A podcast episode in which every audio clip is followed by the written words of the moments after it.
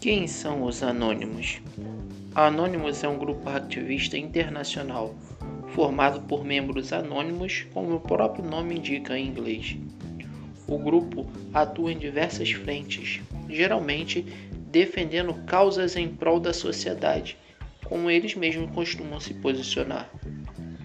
Como forma de protesto, o Anonymous invade páginas na internet e derruba sites.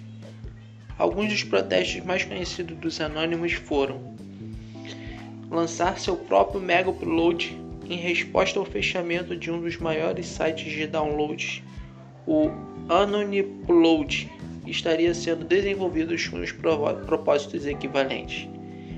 Segundo, liberar o catálogo de músicas e filmes da Sony. Terceiro, atingir a empresa de pagamentos online PayPal em dezembro de 2010, quando o grupo incentivou boicotes aos sites e a livraria online Amazon em defesa dos clientes, responsável por tornar público documentos confidenciais do governo norte-americano. Quarto, derrubar cerca de 40 sites que, segundo o grupo, incentivavam a pedofilia.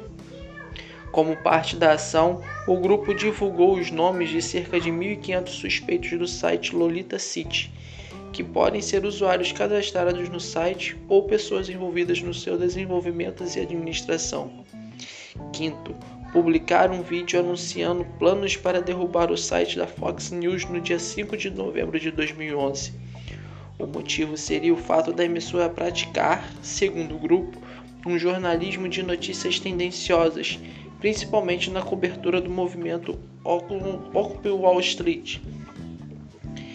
Os ativistas da internet divulgaram um vídeo anunciando que um de seus membros havia sido sequestrado pelo cartel mexicano Zeta e exigiram que a sua libertação.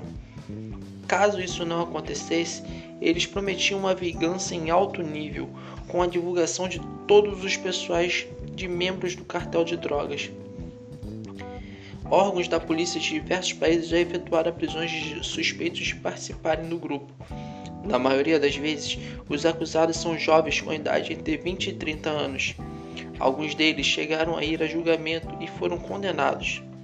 A Scotland Yard da Inglaterra e o FBI dos Estados Unidos costumam atuar em parceria nas investigações. No Brasil, hackers podem responder por atentado contra a segurança ou funcionamento de serviço de utilidade pública, crime que prevê punição de 5 anos de reclusão, além de multa.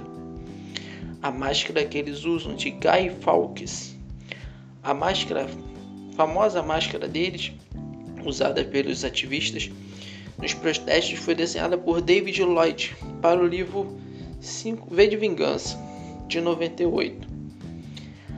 A inspiração nasceu da história do anarquista inglês Guy Fawkes, que tentou um frustrado atentado explosivo contra o parlamentar no século XVII.